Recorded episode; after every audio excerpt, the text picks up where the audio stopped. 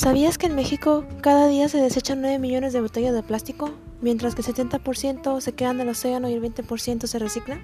Es impresionante, ¿no? Siempre te han dicho que la solución es reducir, reciclar y reutilizar, pero esto no parece una idea del todo productiva en el mundo, ya que esto no ha, no ha disminuido nada importante en el mundo. Esta producción diariamente es alta ya que es fácil hacer su desecho, pero es difícil reciclarlo.